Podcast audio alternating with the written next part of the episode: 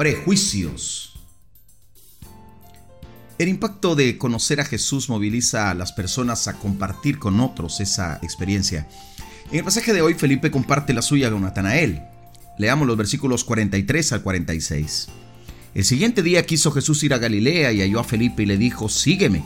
Felipe era de Bethsaida, la ciudad de Andrés y Pedro. Felipe halló a Natanael y le dijo, hemos hallado a aquel de quien escribió Moisés en la ley, así como los profetas, a Jesús, el hijo de José, de Nazaret. Natanael le dijo, ¿de Nazaret puede salir algo de bueno? Le dijo Felipe, ven y ve. ¿Qué pudo haber motivado a Felipe a buscar a Natanael? ¿Qué mensaje compartió con él? ¿Cómo reaccionó Natanael? ¿Qué observamos en la respuesta de Felipe? Tal como señalaba en la reflexión anterior, el primer impulso de aquellos que conocen a Jesús es el de buscar la forma de compartir su descubrimiento con otros.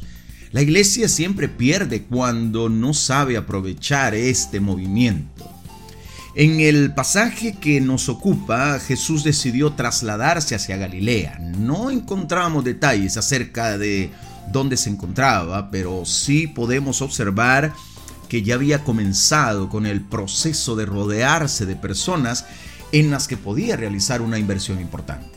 Algunos ya se habían unido a él, pero tomó la iniciativa de invitar a otros. La forma de acercarse a cada persona puede ser enteramente diferente, dependiendo de las particularidades de cada una. El método no es tan importante como la oportunidad que brinda el encuentro con él.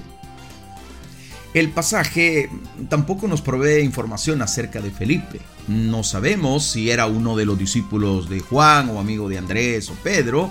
El hecho es que debe haber estado vinculado con el grupo, pues aceptó unirse a ellos. Su primer impulso, sin embargo, fue salir a buscar a Natanael. Al llegar le compartió su descubrimiento. Sin duda, Felipe tampoco entendía el significado más eh, profundo de la identidad del Cristo. De todos modos, no fue la información que le compartió lo que atrajo a Natanael, sino el entusiasmo y la convicción que comunicaba el mensajero. Esta es una de las claves en el proceso de compartir sobre el Señor. La gente percibe inmediatamente cuando nuestro testimonio descansa solamente sobre palabras y eso le restará credibilidad al mensaje. Resulta interesante la respuesta inicial de Natanael. ¿Puede algo bueno salir de Nazaret? No sabemos qué lo movía a pensar de esa forma, pero sus palabras claramente señalan un obstáculo interno que debía superar.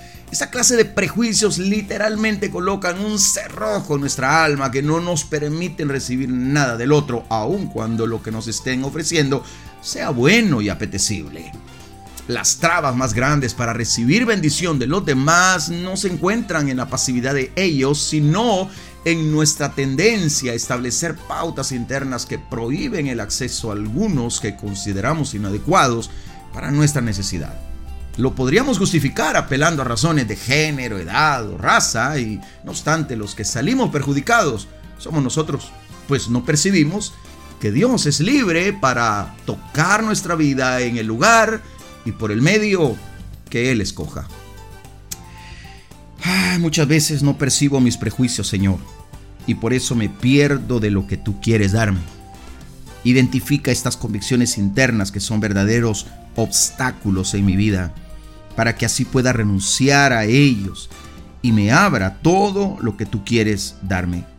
No pongo condiciones, Padre, sino que dispongo mi corazón a recibir las deliciosas sorpresas que tú tienes reservadas para los tuyos.